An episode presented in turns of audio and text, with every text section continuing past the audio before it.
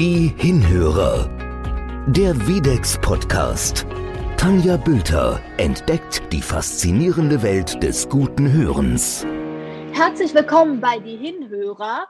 Heute mit einem super spannenden Gast, nämlich Sarah Kerschbaum. Sie ist gerade fertig gelernte Hörakustikerin aus Betzdorf, arbeitet bei der Firma Habich und ist selber Hörgeräteträgerin, also ein sogenannter Doppelwopper. Hallo, Frau Kerschbaum.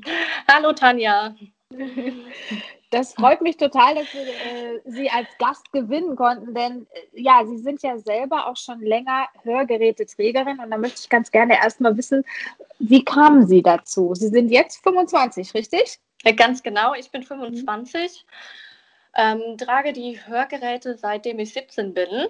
Äh, leider auch etwas zu spät erkannt. Ich äh, hatte in der Kindheit oft äh, Mittelohrentzündungen, die sich dann leider äh, chronisch entwickelt haben.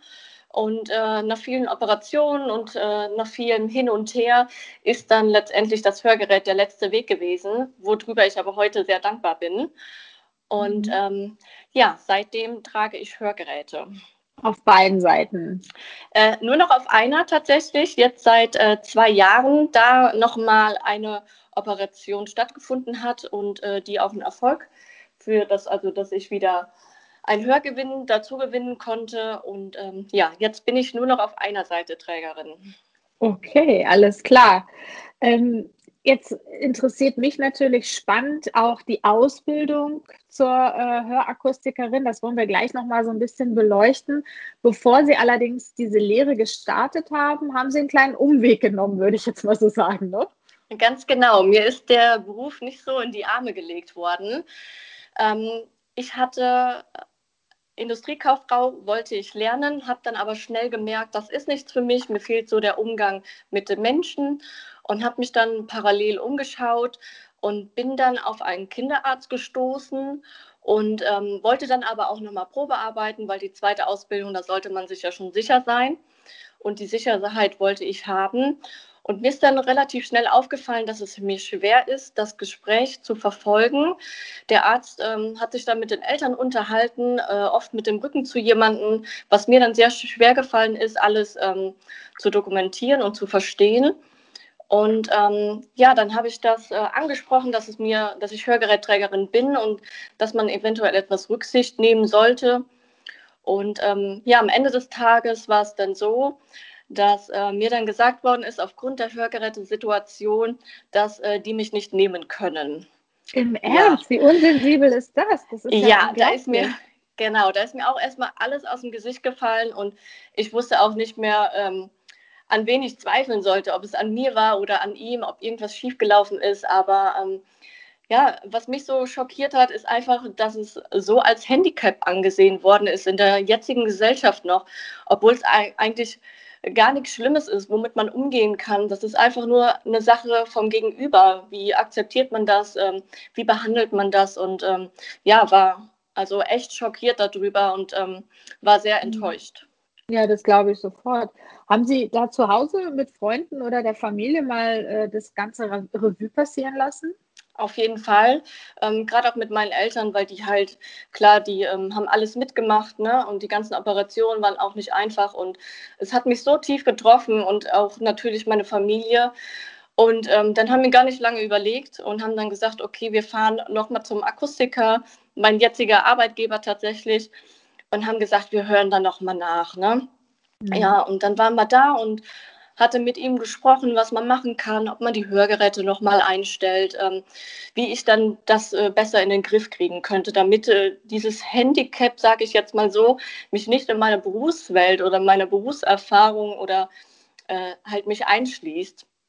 Und ja. Ähm, ja, er sagte dann aber schnell, ob ich dann mich überhaupt so runterstufen lassen wollte, weil das ja absolut gar kein Problem ist. Ne? Mhm. Und mhm. Ähm, aus dem Anpassgespräch wurde dann schnell ein Bewerbungsgespräch tatsächlich.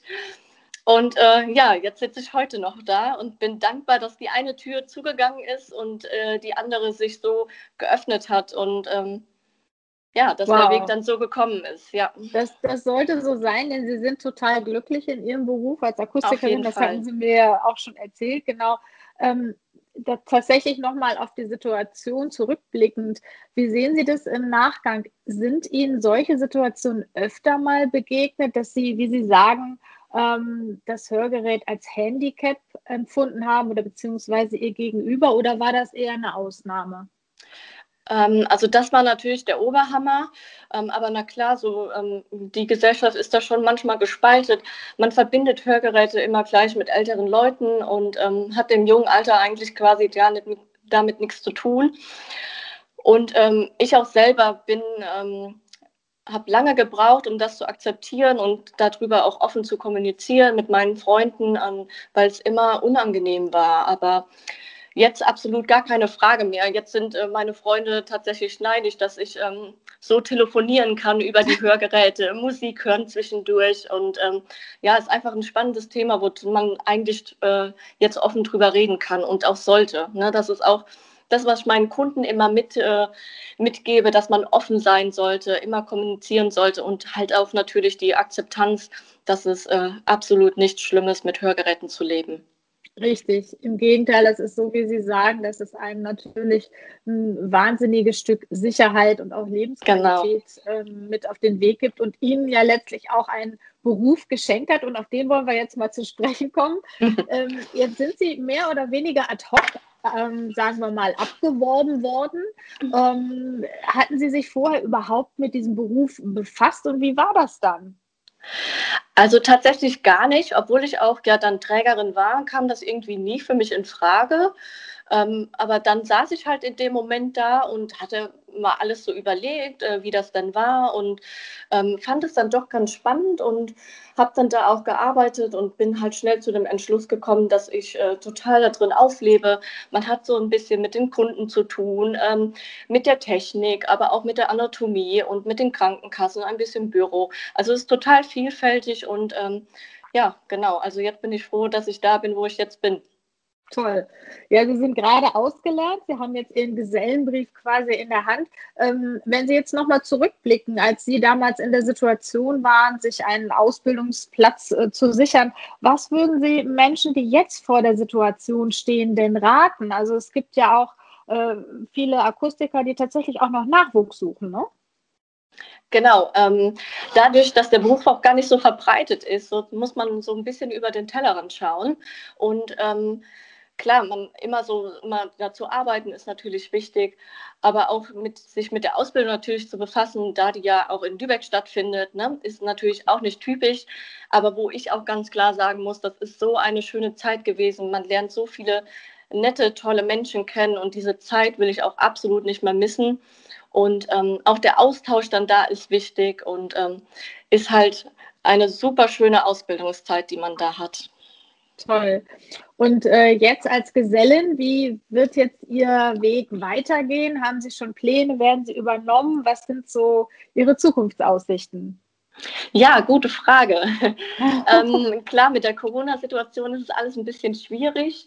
Ähm, da, wo ich die Ausbildung gemacht habe, bin ich jetzt auch noch und bin da äh, auf jeden Fall super zufrieden als Gesellin und äh, sammle auf jeden Fall jetzt äh, viele, viele Erfahrungen. Toll. Also das hört sich großartig an. Wie ist das denn? Werden Sie, ich sage jetzt mal, besonders ernst genommen von den Kunden, weil die sich äh, durch Sie als Hörgeräteträgerin so verstanden fühlen? Was gab es da so für Situationen in der Vergangenheit? Ja, tatsächlich. Gerade wenn man erzählt, ach, äh, äh, ich fühle mich damit noch nicht verbunden und äh, das, das, äh, damit sehe ich mich noch nicht. Ne? Dann sage ich immer, ja, ich habe auch Hörgeräte und ähm, das hat mit dem Alter gar nichts mehr zu tun und ähm, die Gesellschaft hat sich da auch gewandelt, dass es nicht so als Handicap angesehen würde und ähm, dass man halt offener sein muss. Und dann erzähle ich auch immer von mir, ich war auch nicht die perfekte die perfekte Kundin, muss ich sagen, weil ich es auch dann nicht immer getragen habe, bis ich überhaupt mal verstanden habe, was eigentlich daran so wichtig ist und was es mir halt dann auch tatsächlich wiedergibt. Und das ist einfach was dauert.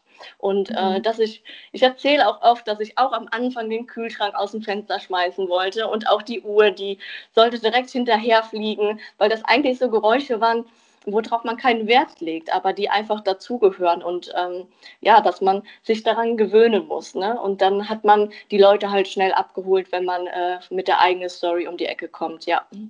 Das glaube ich sofort. Also da würde ich mich auch sehr abgeholt fühlen von Ihnen. Das ist toll, dass Sie so für diesen Beruf brennen. Und ja, wie Sie sagen, ich glaube, da gehört ganz viel dazu. Das ist super abwechslungsreich. Das ist auch das, was ich immer wieder höre von den Akustikern. Und ich glaube, dass sich in der Branche ja jetzt auch unglaublich viel tut. Ne? Also ist es für Sie als, als junger Mensch auch spannend, weil ich meine, wenn wir mal so das Stichwort Digitalisierung hier in den Raum werfen, das war ja etwas, was es vor zehn Jahren in der Branche noch nicht so gab. Ne? Auf jeden Fall. Und ähm, es geht ja auch immer weiter. Es bleibt ja nicht stehen, das ist das Schöne. Also man bleibt nie auf einen Standpunkt. Es kommt immer was dazu und man lernt nie aus. Und das ist das, das Schöne auch. Und da fragt man sich auch, wie sehen die nächsten 20 Jahre aus? Was kommt noch dazu und äh, womit kann man arbeiten? Und gerade jetzt verändert sich total viel auch dann mit dem, mit dem Smartphone. Man kann so viel, total viel einstellen und auch selber machen. Und ähm, es ist wirklich spannend, was da noch alles kommt. Ja, das glaube ich auch. Also es ist auf jeden Fall auch ein sicherer Beruf, denn Hörgeräte, ich glaube, da sind wir uns einig, die wird es auch in den nächsten Jahren geben müssen und die wird es auch geben. Und wenn man von Ihnen versorgt wird, Frau Kerschbaum, hat man, glaube ich, besonders viel Glück. Da müsste man aber tatsächlich in den Westerwaldkreis fahren. Der ja, ist bei ganz mir genau. in Berlin nicht um die Ecke. ganz genau. Wir sind Klasse. etwas versteckter, ja. Mhm.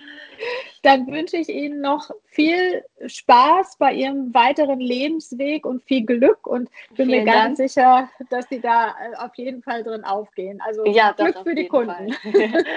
ich danke Ihnen. Vielen Dank. Alles klar. Tschüss, Frau Kerschbaum. Auf Wiedersehen. Tschüss. Die Hinhörer, der Videx Podcast.